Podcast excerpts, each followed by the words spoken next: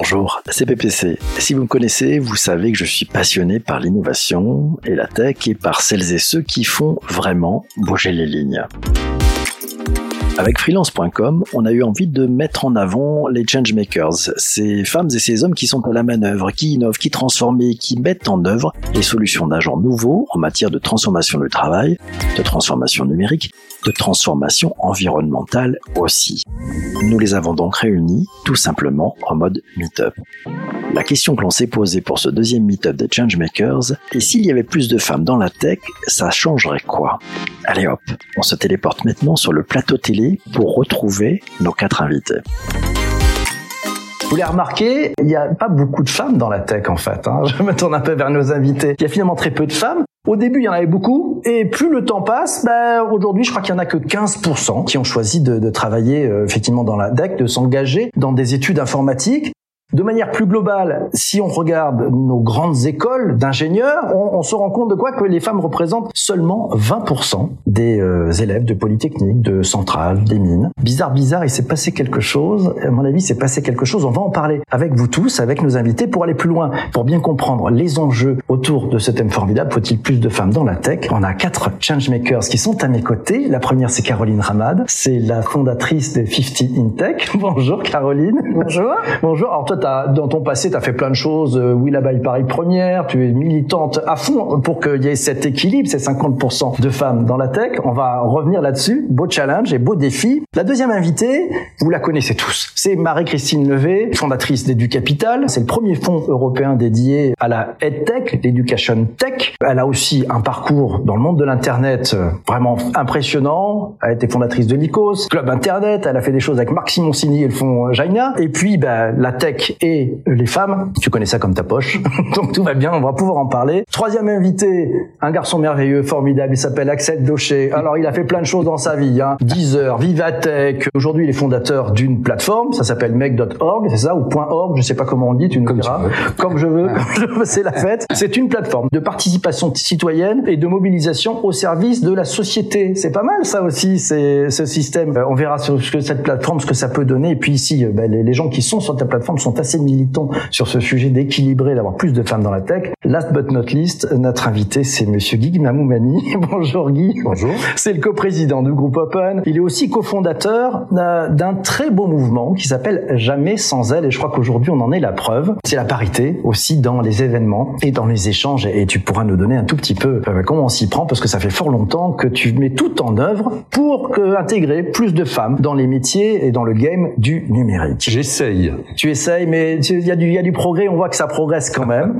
Pour démarrer du bon pied, je vais challenger un peu nos changemakers et je vais vous demander aux unes et aux autres votre tweet, votre punchline. Si je vous dis plus de femmes dans la tech, ça changerait quoi? Une punchline pour le faire. Première question, c'est pour Caroline. Eh bien, ça changerait tout. Trois mots. Ça changerait tout. Ouais, Voilà. d'accord. Donc ça, c'est de la punchline. Tu mets la barre hyper haut pour les autres. je pense que c'est assez compliqué. Marie-Christine, à ton tour pour la punchline. 85% des métiers de 2050 seront digitaux. Femmes de les prendre. 85% des métiers en 2050 seront digitaux, aux femmes de les prendre. Claire, c'est beau, ça c'est une bonne punchline. Ça met la pression? ça, ça met la pression? Guy, c'est à ton tour. C'est quoi ta punchline? Ton Le numérique est en train de créer un nouveau monde. On ne peut pas le faire qu'avec 50% de la population. C'est bien. On ne peut pas le faire qu'avec 50% de la population. Axel? Ça changerait la vie des femmes. Ah, c'est beau ça, c'est bien. Et des hommes aussi, j'espère.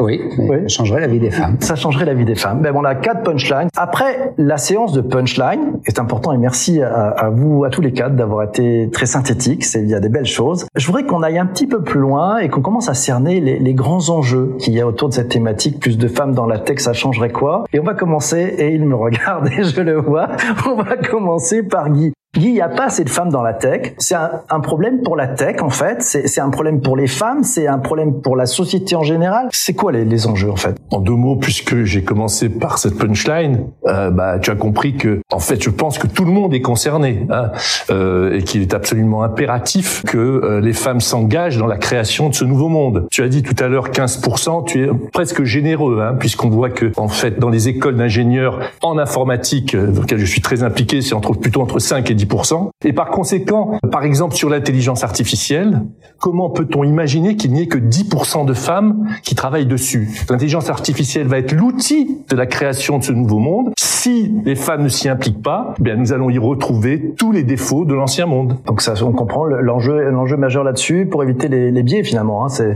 c'est un peu les, les biais d'algo normalement. Marie-Christine, de ton côté, qu'est-ce qui est en jeu? Bah, ça changerait tout, ça changerait euh, la tech pour la même raison. Euh, 50% des femmes sont utilisatrices des produits euh, technologiques, donc il faut qu'elles puissent aussi les, concevoir. Ça changerait euh, la société. Je pense qu'on ferait des, produits qui s'adressent à tout le monde, et ça, changerait aussi la vie des femmes. Je suis assez d'accord avec Axel, puisque la tech offre énormément d'opportunités, d'opportunités de carrière pour des femmes, et c'est dommage qu'elles se privent de tout ce champ d'opportunités. Donc une opportunité pour toutes les femmes. On sent bien qu'il y a aussi des sujets de diversité hein, qui sont derrière. Même question pour euh, Caroline Ramad. Caroline, les enjeux.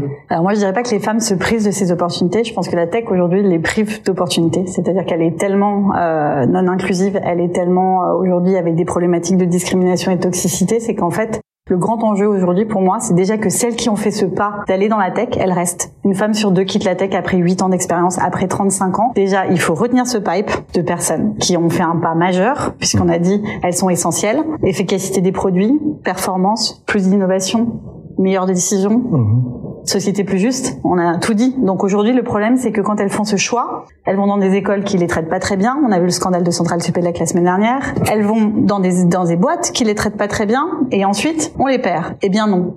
Déjà, elles font des écoles, elles font 100% qui vont dans euh, des boîtes euh, tech, et ils font de la tech. Et donc, je pense qu'aujourd'hui, il faut cesser le système de censure sociale que l'a très bien décrit Isabelle Collet, euh, avec une chercheuse à Genève, pour arrêter ce phénomène d'autocensure qui dit bah moi je suis data scientist, je suis mieux en marketing que head of data. Ça cesse. Et ça c'est une urgence. Donc l'inclusion des entreprises, travailler sur ce sujet, de rendre cette tech saine et égalitaire, c'est l'enjeu aujourd'hui de tous les fondateurs, tous les gouvernements. Et ensuite, les femmes arriveront, puisqu'elles étaient majoritaires, non pas majoritaires, elles étaient à 40% des écoles de la programmation avant les années 70, donc avant l'ordinateur, l'apparition de l'ordinateur B2C. Ouais. Donc c'est pas qu'elles ne, elles ne veulent pas de la tech, c'est la tech qui ne veut pas d'elles, et ça dépend des, des pays, puisque Maghreb, elles sont majoritaires, Malaisie, elles sont majoritaires, tout ça pour des questions aujourd'hui culturelles.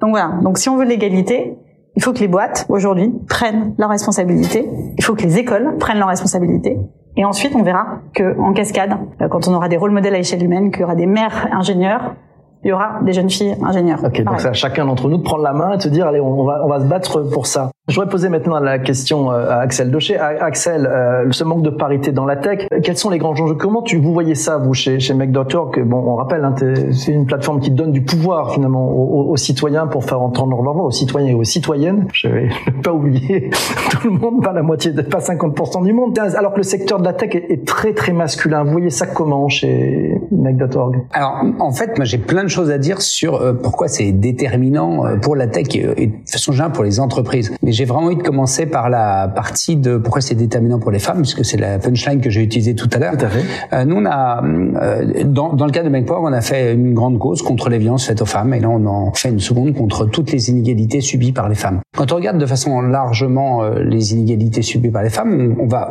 c'est au mois de novembre, on va poser à 10 millions de personnes la question euh, comment lutter contre toutes les inégalités subies par les femmes. De, de quoi on parle? On parle évidemment des violences.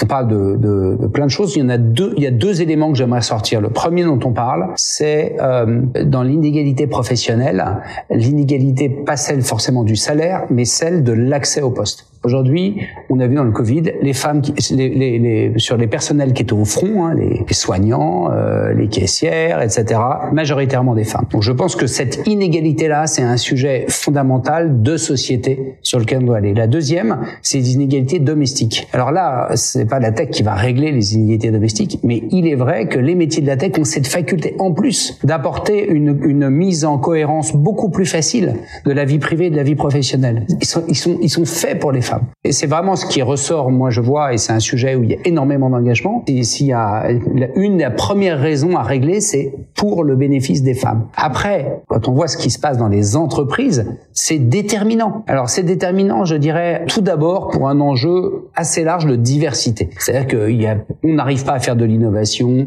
euh, on n'arrive à rien s'il n'y a pas une diversité. Mais là, ça c'est pas uniquement les femmes, c'est la diversité au sens large. Euh, elle peut être culturelle, elle peut être euh, ethnique, elle peut être euh, linguistique, et il n'y a aucun doute sur le fait que la diversité crée quelque chose, et ça commence par ça. Moi, je voudrais rajouter une dernière chose, c'est dans l'aventure collective. Parce qu'une entreprise, c'est une aventure collective. Et cette diversité, au-delà même de la performance, au-delà de, l'intelligence artificielle qui est absolument fondamentale, euh, au-delà de, points particuliers où, où justement les femmes ont quelque chose à apporter sur le produit, sur l'expérience, éviter les erreurs monumentales qu'on a tous en tête sur la conception des toilettes pour femmes, ça, moi, ça me rend dingue. Ça, ça, vraiment, je, je, je comprends pas qu'il n'y ait pas des gens dans la rue euh, pour, pour ce pour ce truc-là. Tu, tu envoies sur ta plateforme des gens qui disent, hey les gars, il faut changer le truc. Non, je pense que c'est une obsession perso.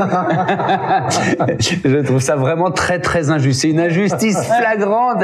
En plus, elle est facile à résoudre. Ça me. Alors, je mets celle-là de côté. Mais mais au-delà de ça, euh, euh, la diversité, ça change l'aventure l'aventure collective. Je pense que euh, bah en fait, ouais, les mecs, il y a un problème avec les mecs, c'est qu'il faut leur apprendre à avoir de l'empathie, il faut leur apprendre à mettre leur ego de côté, etc. Mais après, avec les femmes, c'est qu'il faut leur apprendre à avoir confiance en elles. Et puis, on peut prendre tous les trucs et on, on a tous des bouts de chemin à faire. Mais c'est ça qui est fabuleux. Et donc, nous, on est vraiment, c'est pas un choix qu'on a fait, hein, mais il se trouve qu'on est 50-50 partout, 50-50 comex, 50-50 fondateurs. Oui, nous, on est, on est juste nickel. Alors, quand on regarde la partie tech, c'est moins, c'est moins clair. Et je veux dire, la, la vie, la vie, euh, la vie en entreprise, c'est, c'est une petite euh, vraie vie. C'est, c'est, c'est, c'est plein de choses et elle est riche à partir du moment où il y a, il y a des interactions, euh, où il y a des, des points de vue qui sont différents. Et, et ça, c'est, aussi pour ça qu'il faut se battre. Mais après se battre pour les inégalités. On, va, on va revenir sur là-dessus. Merci à, à, tous les quatre euh, pour euh, avoir fait une synthèse sur, en fait, sur ces grands enjeux, hein, sur ce manque cruel de parité et puis bah, les enjeux qu'il y, a, y a derrière qui sont importants.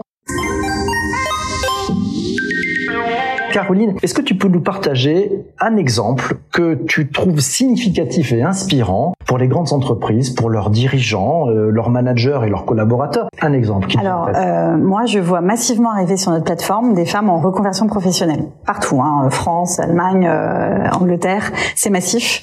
Euh, et le dernier commentaire, moi, qui m'avait vraiment marqué, c'est une Allemande qui vient de faire une école, un bootcamp sur la data science et qui a dit j'ai sacrifié euh, bah, du coup ma carrière pour les enfants parce qu'en Allemagne vous savez vous êtes obligé de faire un choix un peu crucial. Je veux rentrer dans la data science aidez-moi. Donc moi je dis aux entreprises et aux scale-up euh, globalement qui lèvent des, des, millions on a une opportunité majeure. C'est 50% de notre flux. J'ai des femmes qui ont fait euh, Dior, euh, marketing Dior couture qui se reforment en front-end. J'ai des femmes qui n'ont pas le bag qui se reforment en back-end j'ai des femmes qui vont en data science. C'est colossal. Donc elles ont compris. 30 ans, 35 ans, elles savent que la tech, elles ont peut-être pas eu l'occasion de le comprendre plus tôt dans leur éducation, mais euh, les messages sont passés. Je trouve juste la, les entreprises pas à la hauteur de l'enjeu. Aujourd'hui, à part les grands groupes euh, CAC 40 ou euh, euh, voilà euh, FTC 100 vont, vont, pouvoir éventuellement mettre en place des programmes d'éducation comme Orange Campus. Les, les, enfin, les, les clients qu'on a actuellement font ça, mais ce n'est pas assez. Il faut que on, on, on garantisse à ces femmes qui font ce choix de faire des Adatech School, des bootcamps de wagons, un job garanti. Parce que c'est un risque pour elles d'avoir fait cette reconversion. Et aujourd'hui, c'est pénible pour elles de trouver un emploi.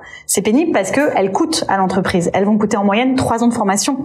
Donc, qu'est-ce qu'on fait comme incitation? On en parlait avec Elisabeth Moreno la dernière fois. J'espère qu'on pourra continuer cette conversation parce que je vois une opportunité majeure. Voilà, bien au-delà encore des jeunes filles qui vont arriver dans l'éducation.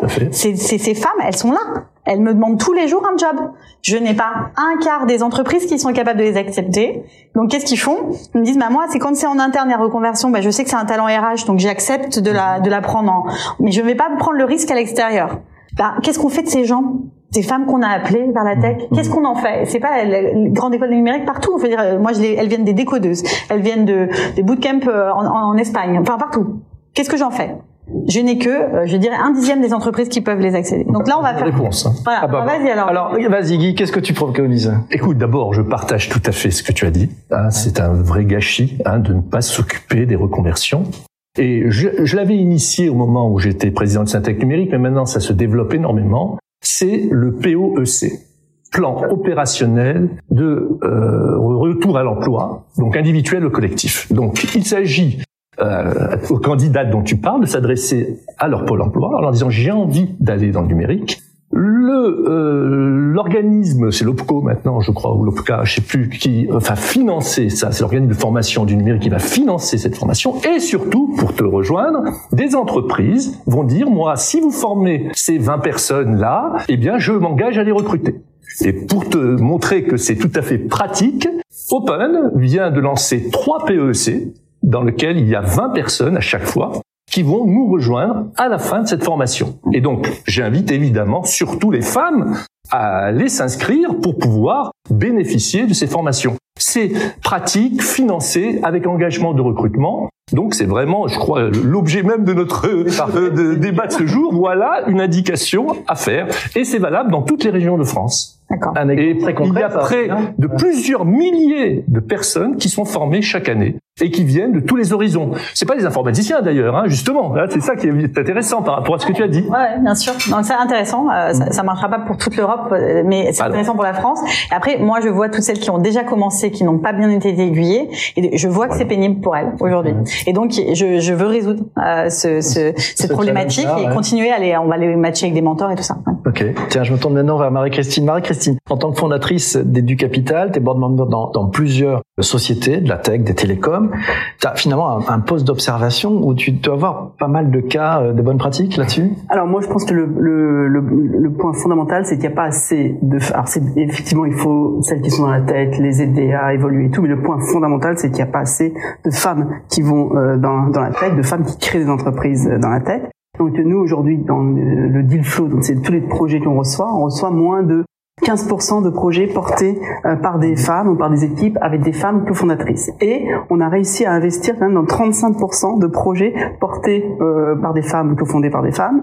Euh, contre 10% la moyenne des fonds d'investissement. Mmh. Peut-être parce qu'on est deux femmes à la tête d'un fonds d'investissement, ce, ce, qui est très rare. Et donc, on a sûrement moins de biais, moins de biais dans la posture, quand les gens viennent nous présenter. On cherche aussi des gens aussi pragmatiques, ce que peuvent apporter les femmes. Mais le gros sujet, c'est qu'il n'y a pas assez de femmes. Et donc, le gros sujet, je pense, c'est de créer des rôles modèles. C'est vraiment à l'école que ça se passe dès le plus jeune âge. Il y a une étude très intéressante qui a été faite qui montrait que les jeunes filles qui avaient regardé X-Files avec euh, Dana Scully allaient plus dans les filières scientifiques parce qu'elles avaient une héroïne masculine. Il faut déconstruire l'image du geek euh, boutonneux euh, qui mange la pizza. La vérité est ailleurs. La vérité est ailleurs. C'est pas ça aujourd'hui euh, le numérique. Donc il faut du rôle modèle. Il faut apprendre le code dès le plus jeune âge il faut que les parents aussi déconstruisent leurs stéréotypes.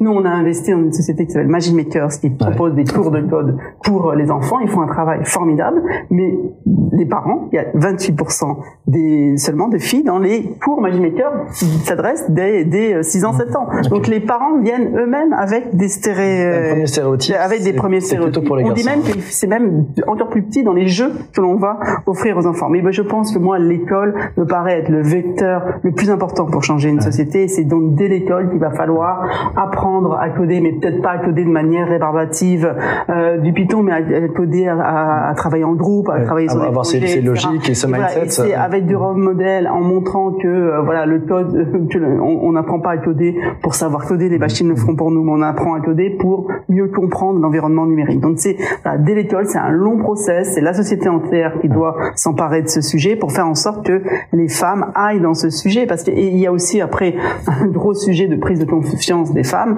puisqu'on on a l'impression que dès que finalement un, un sujet euh, euh, se rapproche du pouvoir, les femmes s'en retirent.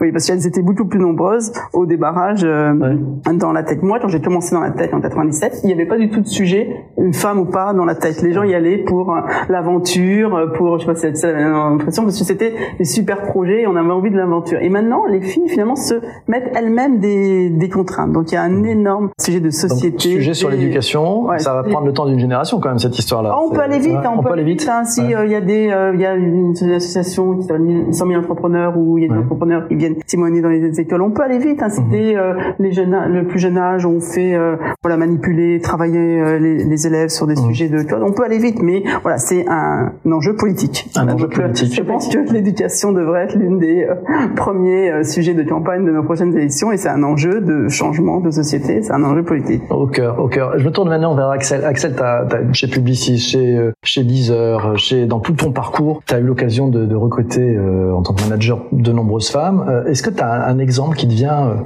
sur ce sujet en disant voilà, c'est ça la bonne façon de les attirer? Et peut-être de les garder, comme le disait euh, Caroline, euh, quelque chose qui devient au cœur. On fait quoi? En fait, il y a, y, a, y a, deux choses. Quand on, quand on recrute, euh, plus la boîte est petite, plus quand on recrute, c'est difficile. Et, et on est quand même tendu par le fait de trouver la personne avec qui ça va ça va marcher. Donc c'est la vraie tension du de dire il y a on essaye d'avoir des gens divers, d'avoir des hommes, des femmes, mais aussi des gens qui ont fait le job. voilà. dans une grosse boîte, on peut avoir des filières, on peut créer du temps long dans une petite boîte, c'est très dur. Moi, je pense que ce qui a été déterminant, là, je vois euh, chez Med.org, euh, c'est ma cofondatrice, parce que euh, donc Alicia Combaz, avec qui vraiment on a, on a monté la boîte à deux, pas parce que elle portait l'envie de recruter des fans et moi je voulais recruter des hommes et que c'est équilibré, mais parce que ça, ça envoie plein de signaux en interne dans le comportement des gars finalement, ça, ça, enlève plein de choses. Hein, le fait que, que tout en haut euh, il y a une femme, ça envoie plein de signaux dans les entretiens euh, d'embauche, euh, etc. Et ça, et ça rend, euh, ça enlève tous les biais, tous les biais que que même même un, un, un, gars qui a envie de dire je veux, il y, a des biais. On est on est on est on est tous faits, on est tous humains et on a tous des biais. Donc voilà, il faut mettre un contre-biais. Et la deuxième chose, c'est je voudrais revenir sur l'histoire parce qu'en fait, il y a plein de choses qu'on pourrait faire partout et, et on est un petit peu effrayé parce qu'on dit est-ce qu'on est à l'échelle du sujet? Parce que euh, l'éducation, il y a tellement d'enjeux sur l'éducation. Est-ce que c'est cet enjeu-là par rapport à un autre? Donc on est un peu perdu sur euh, sur un moment vu l'ampleur du problème parce que le problème il est absolument gigantesque. Mais en revanche, donc moi l'école, je dis oui, mais là ça me paraît du temps long. Et puis il se trouve que dans la, tu m'y fais penser sur la, grande cause des violences faites aux femmes dont je parlais tout à l'heure. En fait, une des actions qu'on a menées, on a produit un, dessin animé, une série de dessins sur les 4-6 ans, qui s'appelle Chouette chouette, que je vous conseille. Et on a réussi à cette série de dessins animés, à, la faire coproduire et co-diffuser par la totalité des chaînes de télé. On a eu en 6 mois 90% de notoriété sur les 4-6 ans. C'est-à-dire un impact énorme. Et la série, c'est quoi? Ça déconstruit tous les stéréotypes sexistes. C'est hyper bien fait et c'est un carton d'audience. C'est-à-dire qu'en plus, tout le monde adore. Les garçons comme les filles, tout le monde s'y retrouve. Il y a que, que des petites scénettes. Et là, on prépare la seconde saison et je réalise qu'on pourrait très bien un, des épisodes soit sur euh, sur les, le type de métier. Alors que là on a traité euh, voilà. euh, là et, et, dans la main la puissance est Caroline on y va il y a des il y a des diffuseurs et des auteurs donc faut que je non ben je t'as un challenge non non mais je pense je pense que je tape dans la main je tape dans la main sur sur l'histoire des métiers. Bon, je suis on prend date. et, et, là c'est c'est massif hein parce que tous les profs de primaire et, et 90% des enfants c'est massif. Je pense qu'il y a aussi il faut aussi expliquer ce que c'est la tech parce qu'on a l'impression que dans la tech on ne fait que du développement et du code mais c'est pas du tout ça la tech on a besoin de euh, marketeurs on a besoin de, de, designers on a besoin de vendeurs. Voilà c'est voilà il faut vraiment décrire sciences sociales de, euh, de, la tech moi je suis pas du tout ingénieur. Ah, j'ai eu toute une carrière dans la dans la tech donc c'est vrai qu'il faut arrêter vraiment déconstruire ce stéréotype de la tech et même ne plus l'appeler la tech l'appeler le digital le numérique. Tu l'appellerais ça comment alors numérique bah, je sais pas le, oui le numérique ça fait peur le mot tech c'est pour ça d'ailleurs qu'il y a que 15% dans la nouvelle réforme du bac, il y a 15% des filles qui prennent SNT, technologie euh, D'accord. Alors, alors qu'Axel disait que ce sont des métiers qui sont finalement assez bah, adaptés, en fait. Euh. Juste, euh, moi, je, je pense que, alors, c'est toujours pareil, hein, la situation, elle est celle qu'on a décrite. Mais moi, je sens que ça va changer grave, là. Et avec un facteur dont on n'a pas encore parlé, c'est le télétravail. Ce que je veux dire, aujourd'hui, on est quand même sur des métiers où il est impossible de recruter. Ouais. Donc, euh, à un moment donné, euh, ça va créer des appels d'air un petit peu partout. Hein. Enfin, encore plus qu'avant, euh, parce que là, ça va être gros, grossissant. Dans des logiques de télétravail pour, qui sont généralement sur lesquelles les boîtes de tech sont généralement en avance par rapport aux autres boîtes, et qui permettent ce que j'évoquais tout à l'heure, d'alléger énormément l'inégalité de la charge mentale. Hein, ça résout pas l'inégalité de la charge mentale, mm-hmm. mais ça permet de la rendre plus compatible, de, de, de linger ses impacts sur la vie professionnelle. Je reprends un peu la main parce que vous êtes chahuteur. Hein. vous avez dit que vous avez le droit de chahuter l'animateur, c'est comme ça que ça se passe ici. On a vu les enjeux, on vient de voir des cas d'usage. J'aimerais qu'on rentre maintenant dans une autre logique. On va se mettre un peu en perspective. On va, on va donner un petit peu de, de vision et je voudrais qu'on partage ça avec vous tous. La première question, ça va être pour Marie-Christine, si on se projette dans le futur, si on arrive à la parité que souhaite Caroline dans la tech d'ici 3, 4, 5 ans, ça changerait vraiment quoi et tu vois ça comment? C'est quoi ta vision du sujet? Alors déjà, je pense qu'il va y avoir un, des gros bouleversements dans le monde du travail. On en parle toujours, mais il y a des, vraiment des pans entiers de métiers qui vont être supprimés, des nouveaux métiers qui vont être créés. Je sais pas si cette statistique est, vraie, mais je la trouvais belle. 85% des, des métiers en 2050 n'ont pas encore été inventés, seront dans le digital. Donc voilà, donc il y a vraiment une un bouleversement du monde du travail et il faut que ce bouleversement il soit pas fait qu'avec seulement 50% de la population. C'est juste euh, pas, pas possible. Donc euh, voilà, donc je pense qu'il faut des sociétés euh, mixtes. Moi, je crois beaucoup à la mixité. Moi, j'ai une équipe aujourd'hui, on est deux partenaires féminines, mais non, on recrute des garçons. Et d'ailleurs, ils viennent parce que tout le monde veut recruter des filles.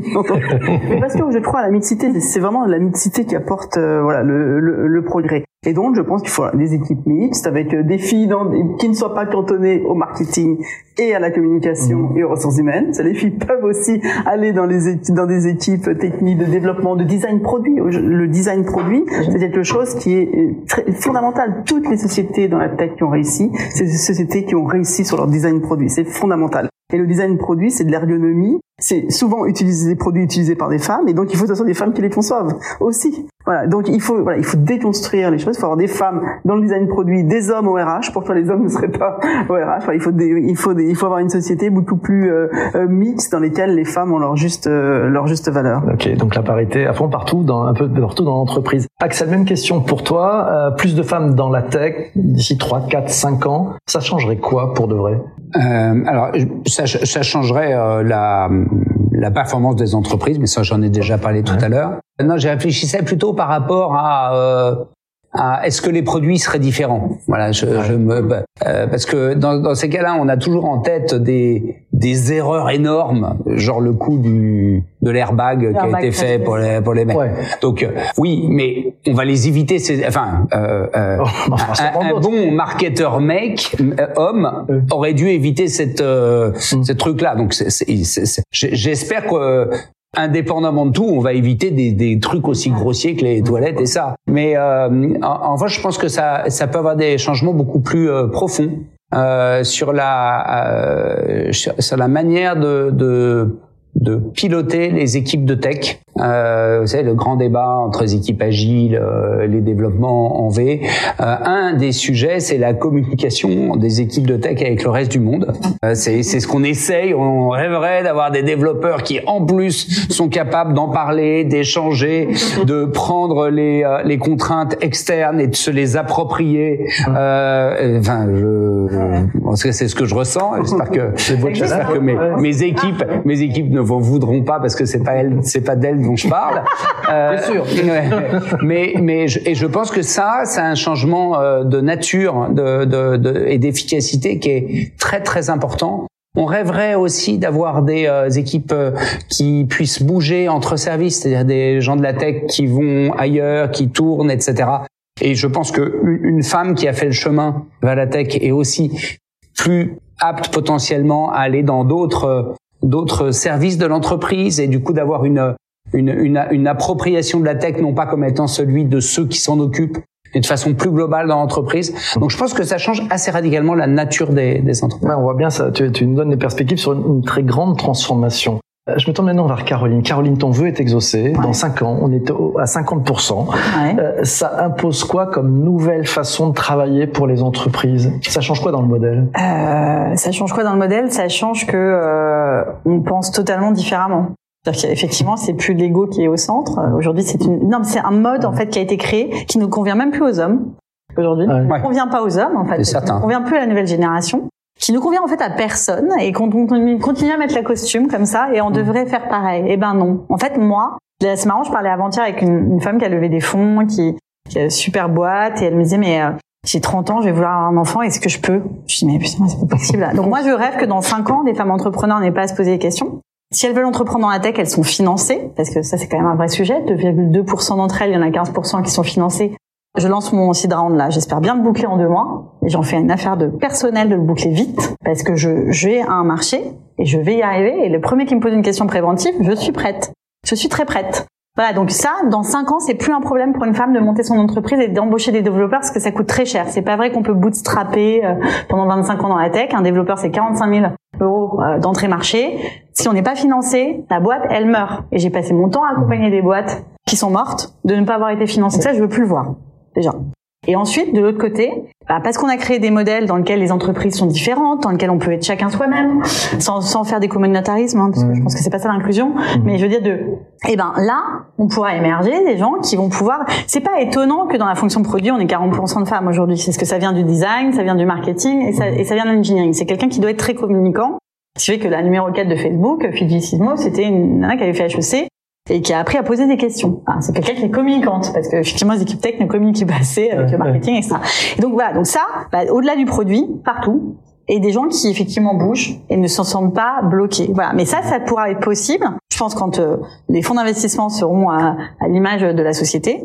Et, euh, et, du coup, bah, on va générer des entrepreneurs, des, des, femmes qui vont être bien tout à coup dans leur environnement de travail, qui vont pouvoir bouger aussi. Pourquoi pas de la fonction RH, euh, euh, comme je viens de l'entendre chez Back Market, euh, vers la tech, bah, parce que ça inspire quand ça marche et que c'est hyper cool de faire des, des super projets. Je pense qu'il faut plus de fluidité, en fait. Je pense que là, les startups, elles disent toujours le culture fit. Je dis mais arrêtez avec ça. non, on va pas rentrer dans une boîte à chaussures. Hein. Laissez-nous prendre la place qu'on doit prendre en tant qu'être humain euh, et la culture, c'est fluide, c'est pas fit, c'est pas un truc dans lequel on rentre comme ça. Euh, non. C'est de l'espace aussi. C'est de l'espace, voilà. Et donc ça, pour moi, ça va tout changer effectivement. Ok, super, merci. Je me tourne maintenant vers Guy. Guy, si on se projette dans le futur, le, le vœu de Caroline est exaucé. Euh, ça change vraiment quoi pour toi? La Covid a été la, le catalyseur de la révolution numérique. Nous avons vu en quelques mois ce qui va être notre futur. Et je crois que il faut vraiment euh, raisonner avec un nouveau monde. Hein. Le temps, la distance, euh, le contrat de travail, tout ça va être remis en cause et que ça commence à être remis en cause. Et par conséquent, il faut que l'on se prépare tous pour dans cinq ans, comme tu poses la question, hein, nous soyons prêts à cette révolution. Et je crois que il faut qu'on comprenne bien que la formation numérique ne concerne pas que des métiers du numérique. Hein, tu l'as très bien dit, Marie-Christine. Bientôt, tous les métiers seront concernés. Donc il est absolument impératif que l'on forme tout le monde. Et par conséquent, nous retrouver, j'espère, cinq ans ça me paraît un peu court, mais enfin dans quelques années, dans un monde qui soit bah, plus équilibré, plus juste, plus serein. Par exemple, il y a un sujet que tu as abordé, hein, euh, et qui dit bon alors c'est super le numérique parce qu'on va pouvoir enfin pour les femmes euh, avoir une vie euh, professionnelle et une vie euh, personnelle équilibrée. Mais bon sang de bonsoir, pourquoi ça ne concerne pas les hommes? Bien sûr. Donc c'est c'est vrai, ouais. c'est une nouvelle société qu'on est en train de construire et je pense que les hommes doivent le comprendre en se battant pour cette féminisation ils se battent pour un, meilleur monde, tout simplement. aussi. Voilà. Aussi, ouais. Alors, il y a un sujet aussi que je sépare bien, euh, parce que ce n'est pas le même problème, même si on englobe toujours ça dans la diversité. Hein, il y a la mixité, qui est un problème à part entière, avec 50% des femmes. Et puis il y a le problème des minorités et de la diversité qu'il faut traiter aussi mais qu'il ne faut pas mélanger parce que c'est pas la même façon dont on l'adresse. C'est très important ça hein, de, faire parce qu'on a tendance à vraiment à globaliser. Et puis je pense que les choses changent en effet parce que j'ai vu hein, alors là d'ailleurs euh, j'en ai fait la promo tout ce que j'ai pu une étude de challenge qui disait que le, les métiers du numérique maintenant c'était le cinquième métier rêvé des parents pour leurs enfants. Ah, alors là j'ai dit ça, c'est un progrès absolument colossal, hein, parce que avant. Euh, c'est quoi les quatre premiers? Alors, comment? C'est quoi les quatre premiers? Alors, le premier, figurez-vous, ah. ne veut rien dire, c'est ingénieur. D'ailleurs, ah ouais, pas très loin. Ouais. Bon, donc on n'est pas. Là, c'est les parents qui parlent. Hein, bon, ingénieur. Le deuxième, médecin. Le troisième, avocat. Le quatrième, j'ai oublié. Et le cinquième, c'est numérique. Et j'ai dit, bon, bah déjà formidable, parce que moi, je il y a, il y a cinq ou dix ans, je pense que ça aurait été. Euh, enfin, fond. Et puis, un point qui est fondamental, c'est celui des rôles modèles. Il faut absolument insister là-dessus. Nous avons besoin de mettre en visibilité les femmes pour leur permettre, eh bien, de, bah, de générer l'envie hein, auprès des jeunes. Ce qui est d'ailleurs exactement l'objet de, de l'association Jamais sans elle, hein, c'est de dire moi, je ne viens pas à une table ronde s'il n'y a pas au moins une femme, parce que tout simplement, une jeune fille qui va avoir le bac, si chaque fois qu'elle voit une table ronde sur le numérique, elle voit que des hommes, elle dit c'est pas pour moi. C'est simple, c'est basique. Et d'ailleurs, je vais revenir, je sais plus qui l'a dit, c'est très important. Il n'y a pas un plan stratégique à avoir pour changer les choses. Ça ne marchera pas. Il faut faire des actions concrètes. Voilà, ce que je vous ai dit tout à l'heure, le POEC, la formation du coding à l'école, les associations comme Magic Maker, euh, euh, les hommes qui s'impliquent, chacun de ces actes, au total, permettra cette révolution et ce changement. Donc tu nous dis plus de sérénité, donc ça c'est un must-have en fait, hein, mais, mais c'est aussi quoi une sorte de, de, colibri, chacun doit faire sa part, c'est ça euh?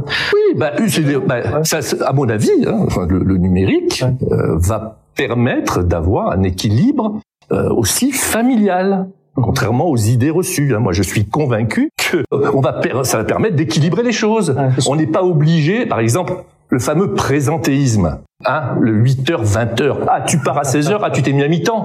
Non, mais tout ça, c'est n'importe quoi. Moi, j'étais euh, quand mes, fils étaient en maternelle, j'étais au conseil des parents d'élèves. J'arrivais, il y avait que des femmes, hein. Et pourtant, j'étais pas con d'une boîte. Donc, je pense que tout ça est possible. Et le, numérique doit pouvoir aider mhm. à trouver ce rééquilibrage. Ouais. Toi, Axel, dans, sur Mec.org, tu, tu vois ces choses-là, ces conversations-là, elles, elles, elles montent ça... Bah, nous, nous, on est vraiment centré autour de questions ouvertes que, que l'on pose. Euh, J'évoquais comment lutter contre les violences faites aux femmes, où on a eu 500 000 personnes qui ont répondu à la question qu'on a posée. 500 000 personnes. Et, et, ce que je peux dire, c'est que le sujet est un sujet majeur et, euh, et, et de façon très intéressante. Les 500 000 personnes, c'était avant MeToo. Et, et d'ailleurs, c'est c'est pas innocent. Avant MeToo, la seule cause qui était sur laquelle nous on arrivait à agir, c'était les violences, parce que personne peut être contre les violences. Et grâce à MeToo, on peut maintenant aborder les inégalités, qui, est vraiment euh, le, le, monde a quand même a, quand même changé depuis trois ans à ce, ce titre-là. Et maintenant, les, les, inégalités, lutter contre les inégalités euh, euh, subies par les femmes. Il y a trois ans, c'était pas une question consensuelle. Aujourd'hui, je dis pas que les réponses sont consensuelles, mais c'est une question consensuelle. Donc il y a eu une évolution mais gigantesque. Mmh. Euh, et, et c'est pour ça que je, suis quand même très très très optimiste hein, euh, fondamentalement, très très optimiste parce que il y a euh, une prise de conscience à tout niveau. Après, il y a toujours des bastions, il y a toujours des, des le, le, coup des, des craquer là, voilà les, les quotas, les quotas sur les administratrices. Au départ, tout le monde est bah ouais, mais en même temps, c'est c'est idiot, c'est pas idiot, ça fait craquer le machin. Donc il y a, y, a, y a des trucs à faire craquer, mais la tendance est quand même bonne. Oui, moi aussi, je voudrais finir euh, sur une note euh, d'optimisme parce qu'on a commencé le débat en disant c'est dur pour les femmes à la tête. Moi, je vois 500 entreprises par euh, par an de, de jeunes entreprises dans la tête. Et je trouve que pour les femmes, et je voudrais que les, les femmes qui nous écoutent, elles gardent ça. Donne leur envie. opportunité. Ouais, c'est Bien sûr. Clairement, moi, je vois des filles qui font des, voilà, des carrières qu'elles n'auraient jamais eues dans des grands groupes, quoi. Des carrières, euh, très vite, ça va très vite dans la tête. On peut très vite avoir des responsabilités. Moi, je suis, j'ai eu des responsabilités à 30 ans dans la tête. J'étais à la tête d'une entreprise de 500 personnes dans une entreprise classique, je l'aurais jamais eu. Et d'ailleurs, je suis allée dans la tête parce que j'avais ce plafond de verre possible, dans cette entreprise classique. Et donc, je trouve qu'il y a quand même des très belles opportunités. Donc, il faut effectivement prendre le risque d'y aller au début. Et après, c'est quand même des métiers euh, passionnants. Euh, voilà, épanouissants, dans lesquels voilà les femmes peuvent aussi avoir de très belles évolutions et, s'épanouir. Et on a le pouvoir de réinventer les choses. Hein. C'est ça que la tech permet. Je veux dire, moi, j'étais pas tech. J'ai commencé mon métier, j'étais journaliste. Ensuite, j'étais à la mairie de Paris comme responsable des gens du numérique. Donc, euh, mais j'ai fait plein de trucs avant. Donc, en gros, j'aurais jamais pu. Mais euh, imaginez que euh, changer la donne sur un point si j'avais pas utilisé la technologie. C'est d'ailleurs j'étais dans un lieu physique et je me suis dit faut que j'aille utiliser la tech pour changer la donne. Donc oui, c'est formidable. Euh, on peut faire des choses incroyables. Voilà, de, de, pouvoir interroger les gens comme ça en masse, c'est c'est c'est merveilleux. Des opportunités. Juste rebondir rapidement sur ce que tu as dit au début sur le fait qu'il y a les formations initiales et puis il y a les euh, les, euh, les, reformations, les, les réorientations, etc. Il y a une autre tendance de fond, au-delà du, en plus du télétravail, de tout ce que tu as dit qui est absolument fondamental, c'est euh, la formation initiale devient moins critique que toutes les formations au fil de la vie, les, on était sur un métier, on va changer de métier dix fois. Toute cette fluidité-là, les femmes vont pouvoir en profiter avant même que les écoles d'ingénieurs décident de se transformer elles-mêmes. Donc euh, c'est des raccourcis, c'est des accélérations et des raccourcis. Oui, là-dessus, nous, euh, c'est ce qu'on voit tous les jours. On a d'ailleurs, on a investi dans deux écoles, des écoles totalement en ligne, qui sont idéales pour des femmes. Ah, des écoles pour se former, une école qui pendant un an on se forme au digital, donc c'est vraiment un an, on devient à la fin de l'année, c'est intense, et on le fait totalement en, en, digital, mais avec des vrais profs. Mm. Et euh, une école de l'entrepreneuriat en ligne, Live Mentor, qui fait de la formation d'entrepreneuriat en trois ans. Et là aussi, pareil, il y a, il y a énormément de femmes qui y vont. Donc c'est vrai, je suis de ta nature, il y a un bouleversement et il faudra peut-être aussi faire des choses à côté de l'école si l'école va passer vite. C'est le moment que vous attendez tous. On passe aux questions des personnes qui sont présentes. Je vais prendre la, la première question, c'est la question de Jérémy. Il nous dit, c'est pas le seul problème, mais le principal, selon lui, c'est l'image de la tech encore trop masculine, avec des compétences qui sont là, mais il faut attirer les femmes dès le cycle scolaire, on en avait parlé, et changer cette image du tech masculin lambda. Comment on change cette image du tech masculin lambda? Moi, je voulais juste, euh, je laisserai les autres répondre aussi, mais j'ai un point moi, auquel je tiens particulièrement, c'est déjà l'égalité salariale. Parce que c'est bien beau de parler d'attractivité, de geek, de tout ce que vous voulez, si les salaires ne sont pas égaux, évidemment, les femmes ne, devraient pas venir. Et à ce titre, moi, je suis très fier que chez Open, on ait un index d'égalité salariale de 94 pour la troisième année consécutive. C'est certainement la meilleure note de la profession. Et je pense que c'est ça, c'est un élément d'attractivité. Voilà, vous venez dans une entreprise où vous serez payé comme les hommes. C'est pas mal. Non, mais en montrant des rôles modèles, en montrant des femmes qui ont entrepris euh, dans la tech, qui sont euh, voilà, qui ne sont pas le geek, euh, geek mmh. le geek à pizza. Voilà, il y en a plein. Donc c'est vrai, les mettre en, en, avant, en avant, les montrer dans les écoles, dans les, il y a des témoignages. Maintenant, avec le digital, on peut faire plein de témoignages quand les gens se déplacent. Voilà, de donner des exemples de rôles modèles. Je pense que c'est essentiel. Caroline, moi je dirais que aussi le rôle modèle qui explique le, la potentialité derrière. Je pense que c'est très très puissant. je sais pas, ma fille a passé son je voudrais faire une petite application pour aider les SDF, on pourrait leur donner tous les vêtements. Je dis, bon, ça existe déjà, mais bonne idée. Enfin, pas ça, mais, mais je dis, c'est une bonne idée. Je et donc, qu'est-ce qu'on, qu'est-ce qu'on permet à ces enfants, quand ils ont des idées comme ça, de pouvoir le faire, ne serait-ce qu'au début en no-code, en n'importe quoi, mais en fait, juste de montrer la potentialité et des femmes qui viendraient raconter ce qu'elles ont pu accomplir bah, grâce à ça, c'est extrêmement puissant. Et je pense qu'il faut juste re-raconter autrement. On a donc construit cette image, hein, donc les pubs Apple, etc. C'est prouvé, toute l'histoire le montre euh, de comment est-ce qu'on cette, cette image du geek a été euh, a été créée, euh, ce qui a conduit à 15% de femmes dans la tech de, en moins de 15 ans. En fait, ça a été vraiment une, euh, bah, ça. Je dirais pas le décrire comme un métier féminin parce que ça m'énerve ce truc de dire ah, bah, c'est propre, alors on va faire ses choix. Donc pas, pas, le côté remote, hein, je veux dire, mais donc donc en Tunisie, elles sont toutes à coder parce que c'est propre et on le fait chez soi parce qu'on n'a pas le droit d'avoir de vie en tant que femme. Donc ce que ça veut dire Non mais je veux dire, donc en gros, oui, remote va être une opportunité pour les hommes et les femmes, mais c'est comment est-ce qu'on le décrit tout simplement comme une opportunité incroyable de faire des trucs super cool? Mhm. Voilà, c'est ça. Et pas euh, c'est un métier de fille ou c'est un métier de garçon, on a inventé le hardware et puis il y a le software et puis voilà. Donc ça, ça, il faut dégenrer, j'ai envie de dire la tech, mmh. dégenrer la tech. Ça tombe très très bien parce que quand même chez les jeunes, il y a des gros mouvements, hein, les non-binaires, euh, le genre euh, gender fluide, c'est, aujourd'hui c'est dans toutes les cours d'école.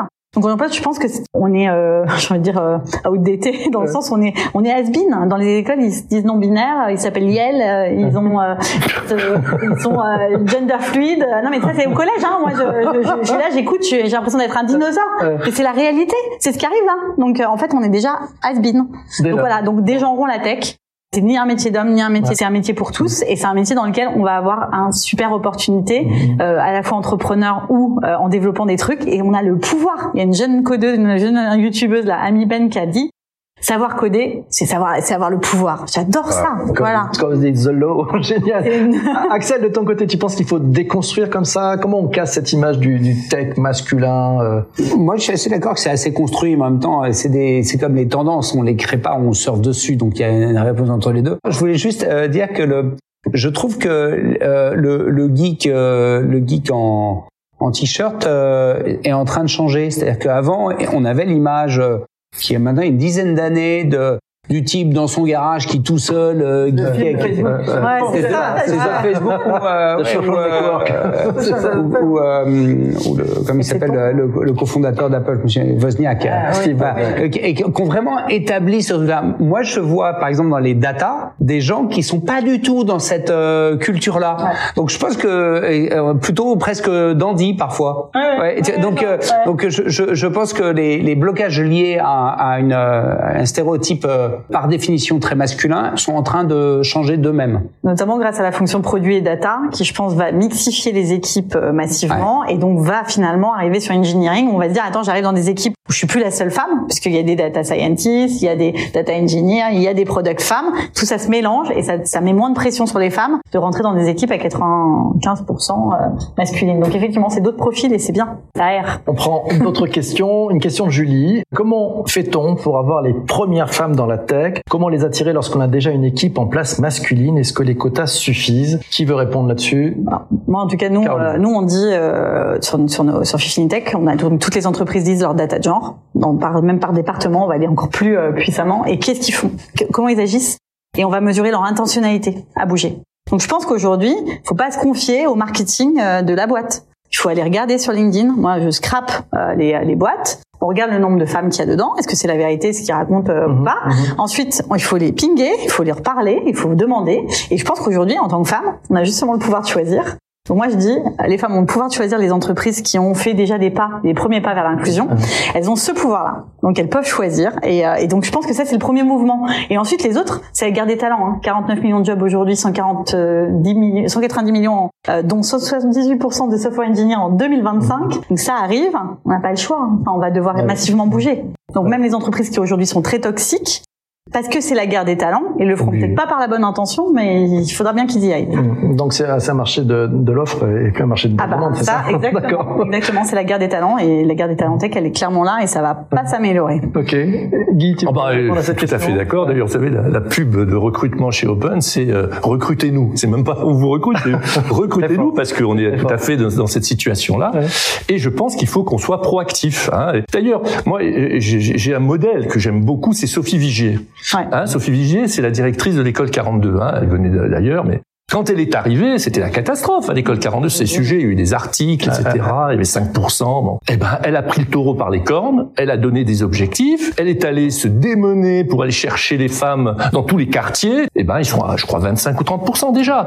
Donc, on, peut y arriver, quoi. Il y a très peu de temps, oui. On peut y arriver. C'est une question de volonté. C'est une question, c'est vrai aussi d'environnement. Il faut quand même que toutes les écoles bougent. D'ailleurs, à ce propos, juste pour l'anecdote, moi je fais partie du conseil d'orientation euh, de l'EPITA Institute. Donc c'est une nouvelle école pour faire de l'intelligence artificielle dépendant de l'EPITA. Bah, L'EPITA c'est très très masculin, malheureusement. Hein, ça fait des années qu'on essaye de changer, mais c'est très masculin. Eh bien, ce que nous avons décidé, et on avait la chance, d'ailleurs j'ai employé le terme d'ADN, j'ai dit puisque c'est une nouvelle école, bah, faisons-la déjà en mixité. 55 ans. Voilà, donnons-nous cet objectif puisque c'est une nouvelle école. On peut euh, commencer à changer les choses plus facile que pour celle Et avec des rôles modèles, puisque vous avez Laurence de Villers, et, et, un rôle modèle en intelligence artificielle, il n'y en a pas beaucoup, donc euh, il faut bien les mettre en Et je me suis beaucoup battu pour qu'il y ait autant de femmes que d'hommes déjà au conseil d'orientation.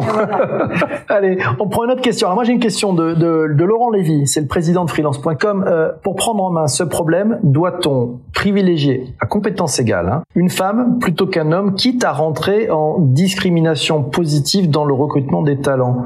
Axel. Alors, c'est compliqué ça. C'est compliqué, grosse boîte, petite boîte aussi. Hein. Euh, une petite boîte, tu ne peux pas définir. Enfin, moi, je ne sais pas comment faire pour pour définir des quotas. C'est pas comme si on embauchait 1000 euh, personnes par an, etc. Moi, je vois un truc qui me semble plus pragmatique.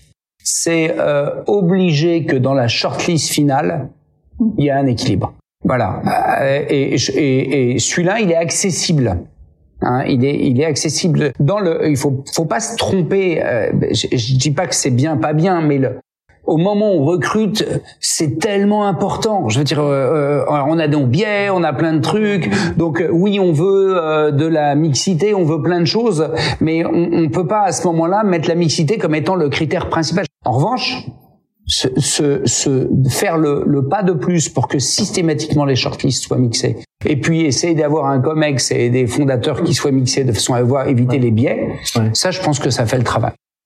Moi, je dirais qu'en tout cas, s'il est à la fin, il y a une femme, un homme, mais compétences égales, hein, tout égal, ouais. bah, bien sûr, il faut prendre la femme. Aujourd'hui, c'est parce que c'est essentiel pour son équipe, pour la performance de la boîte. Donc, si on doit faire un choix à un moment donné sur est-ce que ça va me euh, rapporter plus ou pas, si, si tout est égal, hein, il coche les valeurs, il coche les bah, il coche les soft skills. Voilà, c'était ça la question. Donc, tu es, en train de dire, es en train de dire que c'est pas égal.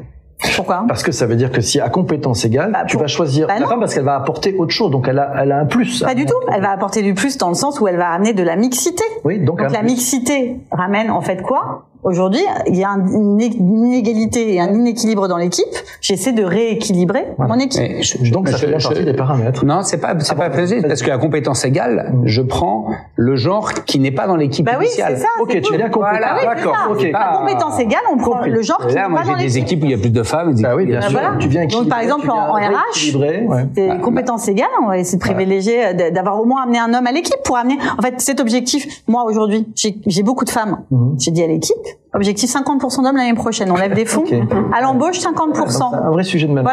Voilà. Donc, euh, donc voilà. C'est- Donc, euh, c'est- un vrai sujet aussi de responsabilité de chaque dirigeant, toi, de aussi de Ouais. promouvoir euh, des femmes, parce que c'est vrai que les femmes ont toujours ont la femme. Moi, en 20 ans de carrière de management, jamais une femme n'est venue me demander une augmentation, alors que les hommes viennent tous les trois mois demander des augmentations. Donc il y a aussi Ouais. un sujet de promouvoir des femmes qui, elles, après, voilà, la mixité se mettra. Je dirais, il y a un sujet de, de, de, de comprendre que dans une boîte, c'est pas celui qui ouais. demande qui doit être servi.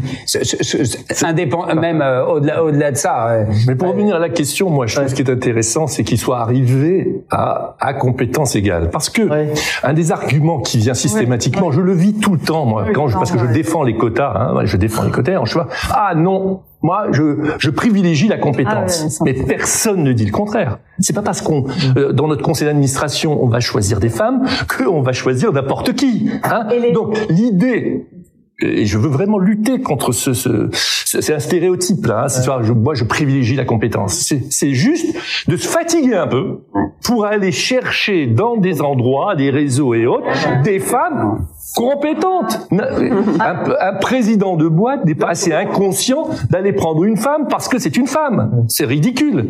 Par contre, je vous assure, quand vous cherchez, ah bah alors il y a aucun problème, vous trouvez. Hein. Mais il faut chercher. C'est 60% des diplômés. En fait, on a 10 points de compétences en plus en Europe et aux États-Unis. Donc le prochain qui sort cet argument, voilà, il faut lui sortir les datas. Point, c'est fini. 60%. Donc en fait, les hommes sont, sont plus incompétents que les femmes manifestement puisqu'ils sont moins diplômés. Donc voilà, c'est, en fait, je veux dire, il y a un moment donné, cet argument, on l'a entendu des années. C'est pour ça qu'on n'a pas eu de femmes au conseil d'administration. C'est pour ça qu'on n'a pas de femmes, on n'a pas de femmes au codir.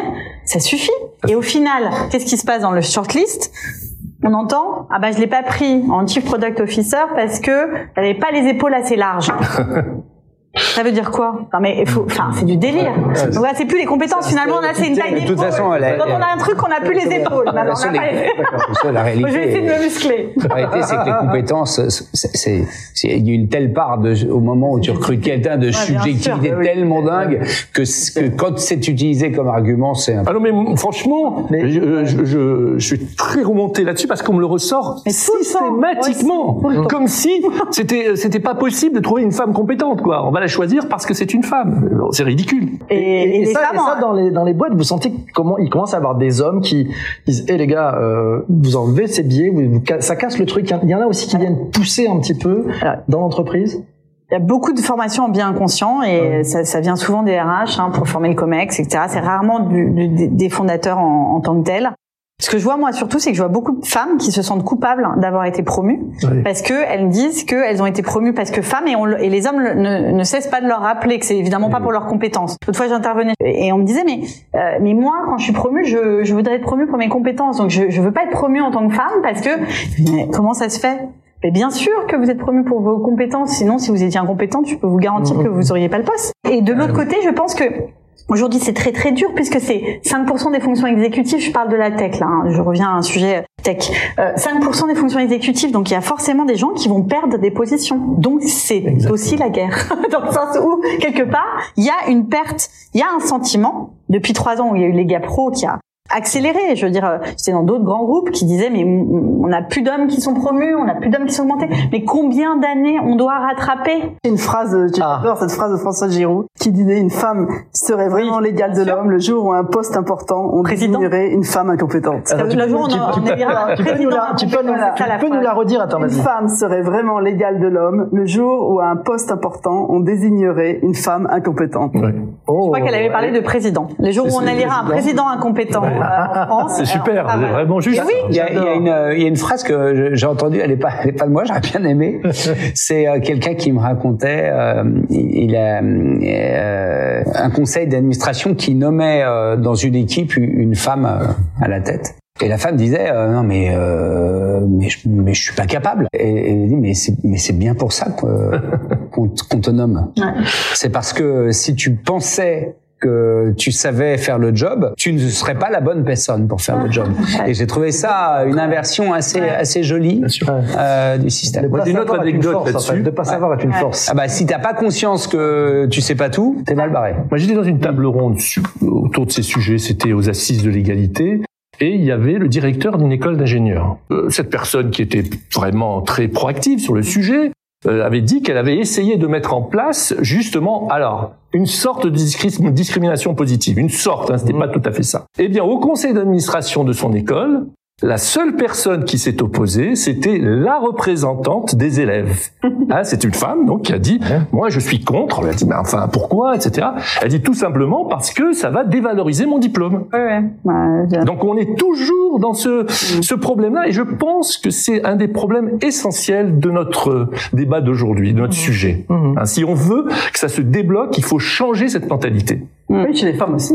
Chez la femme, compris, absolument. absolument. On a, on a un peu très légèrement abordé tout à l'heure un, un début de sujet. J'aimerais qu'on parle un peu de, de- tu as parlé de data, euh, d'intelligence artificielle. Est-ce que c'est pas une chance, puisqu'on voit bien qu'il y a beaucoup de biais dans les algos si on met pas euh, des femmes dans le dans le pipe hein, sur ce sujet-là. Est-ce que vous pensez que c'est une chance finalement l'IA si on se rend compte qu'il y a besoin d'avoir plus de femmes pour mieux travailler les sujets d'algo? Oui, mais faut Ouais. aller vite parce que c'est en ce moment.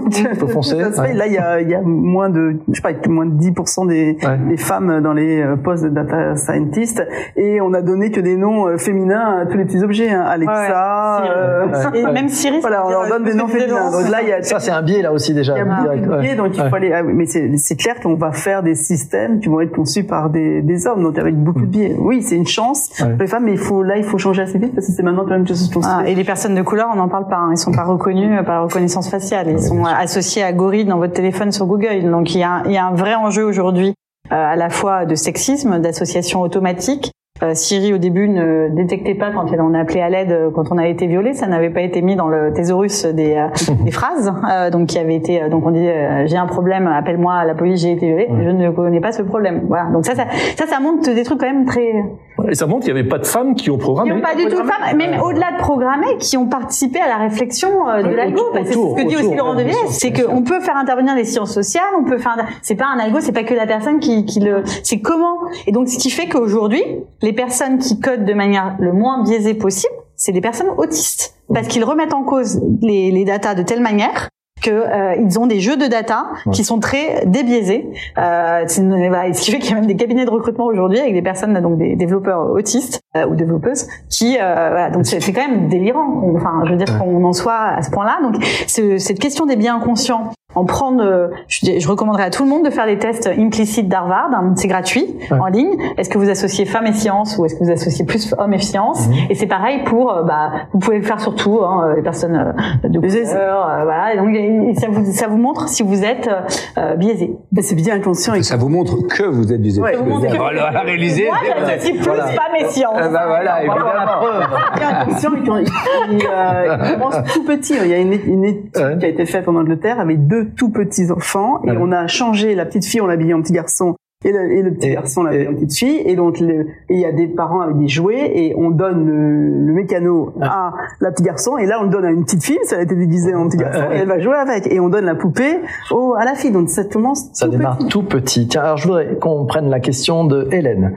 Elle est avec nous, elle est sur LinkedIn. Bonjour à tous. Les études montrent que les inégalités entre hommes et femmes se creusent dès la naissance du premier enfant. Au-delà du recrutement, comment éliminer cet écart et favoriser la carrière des femmes Je Ouais. ne sais pas répondre à cette question. Ouais, je les dire, incite cette question. à les, les incite à aller vers le numérique. Elles m'ont dit je n'irai pas. Tu nous embêtes avec tes trucs. On n'a Ouais. pas envie. Euh, je veux utiliser mon téléphone, mais je n'ai pas envie de développer l'application. Donc voilà. Qu'est-ce Donc, qui se passe? J'en sais rien. Euh, Donc du coup c'est la cata parce que je me dis mais qu'est-ce que je peux faire? Donc j'ai demandé à Laurence d'intervenir. Je lui ai dit est-ce que peux- tu peux appeler ma fille pour lui dire qu'il faut qu'elle aille développer des algos s'il te plaît? Non on exagère parce que c'est trop. euh, c'est les, tout le monde va pas coder, donc c'est pas la peine. Mais, mais c'est vrai que c'est un truc où objectivement, moi j'ai vu, et entrer en primaire, il y avait au début bah, des, des, petits garçons aux anniversaires, ça tout à coup ça a disparu, les hommes disparaissent. Hein. C'est pareil pour les petits garçons, hein, les filles disparaissent. Et puis on grandit comme ça là jusqu'au jusqu'au lycée là où on a enfin où du coup la sauce se remélange mais amoureusement peut-être mais mais c'est très bizarre c'est très bizarre le foot même l'année dernière était un débat politique dans l'école euh, c'est-à-dire que les garçons avaient occupé l'espace public de manière à dire que plus personne pouvait jouer dans la cour donc c'est devenu un enjeu de débat les filles se sont Mhm. ont protesté C'est un des, un des épisodes de Chouette pas chouette. ah ouais Euh, Et donc, du coup, elles ont protesté, elles ont dit ras-le-bol des garçons, vous occupez tout l'espace public, on veut jouer, etc. Donc ça fait tout un débat au niveau du directeur. C'est c'est très stéréotypé. Moi, je dis, pour qu'est-ce qui t'empêche de, de monter euh, une équipe de club euh, de foot Elle a pas trouvé assez de filles. Quand même, ça passe par l'école parce que c'est quand même là où on passe le plus de temps. Bah, on bien regarde sûr. le nombre de- d'années, d'heures que. Et après, on peut rattraper au niveau de l'entreprise aussi, on passe un peu de temps, mais- mais c'est un peu tard. Se construisent. des- Bien sûr. En tout cas, on a la chance d'avoir un ministre de l'Éducation nationale très concerné hein, par ces sujets, un Blanquer très concerné. C'est d'ailleurs un des cofondateurs de Jamais sans elle aussi. L'Éducation nationale a, a signé une charte Jamais sans elle, donc euh, avec la nécessité, par exemple, de changer euh, les livres scolaires. Vous savez, euh, papa est au travail, maman est à la cuisine. hein, donc déjà, ça va changer, euh, ce, qui est, ce qui est pas mal. Et puis moi, quelque chose que je crois beaucoup, l'introduction du coding à l'école depuis euh, euh, finalement l'école primaire, c'est excellent, à condition, à condition que l'on forme correctement les enseignants pour ne pas en faire une matière rébarbative et au contraire que ce soit tout ce que nous avons dit depuis le début. Vous devez sans doute avoir un point de vue euh, très euh, acéré sur le sujet, sans doute fois, mais moi je me questionne quand je vois, euh, moi j'ai des enfants qui font grandir, hein, j'ai encore un petit, tout le collège, les reines de l'école, en termes de notes, c'est les femmes. Bah, Ouais. Ah. Jusqu'au diplôme. hein. Et et et et il y a et, et où se passe le basculement? Parce que je, je, je- c'est pas exactement le débat de stéréotypes Ouais, plus jeunes dedans, on est dedans, là. mais Ouais. mais comme tu comme tu disais 10 points d'avance euh, en termes de, de formation euh, chez les femmes où, où se fait le, le décrochage? J'ai pas j'ai pas la réponse mais ce ce truc là Dans le choix des, Orientation. des carrières, dans le choix, dans l'orientation, dans le choix des carrières Voilà. post-bac. Les filles Ouais. sont meilleures à l'école juste en terminale Ouais. et, elles, et après, elles se privent d'aller dans des prépas scientifiques, elles se privent d'aller dans des euh, dans des euh, carrières scientifiques. Il y a très peu de de, de pro- il y a beaucoup moins de professeurs maths femmes que hommes. Euh, En techno, n'en parlons pas. C'est quoi c'est- Voilà. c'est un- une histoire personnelle, c'est un manque de confiance, c'est un manque de confiance en soi, c'est quoi C'est Je raconte une histoire parce que ça, je pense, que ça illustre tout. J'étais Ouais. au collège, mais on demande, au, je sais plus, c'était fin primaire. on demande toujours qu'est-ce qu'on veut faire dans la vie, là. C'est la phrase. Ouais, Comme si on le savait. Que personne voilà. sait. Moi, je sais pas, je m'imaginais dans des buildings à New York avec un costard, je disais femme d'affaires. C'est toi. Businesswoman. Je mettais toujours businesswoman. Ou femme d'affaires, femme d'affaires en français, parce qu'à l'époque, on n'écrivait pas en anglais. Et donc, je mets femme d'affaires. Et un jour, il y a un garçon qui lit ça. Il me fout la honte, mais devant, je me rappelle, j'étais dans le gymnase. Il dit, oh, tu sais, être femme d'affaires, euh, en fait, tu vas être femme de ménage surtout. Et j'ai plus jamais mis femme d'affaires. J'ai mis journaliste et avocat. Et je suis devenue journaliste. Et j'ai fait du droit.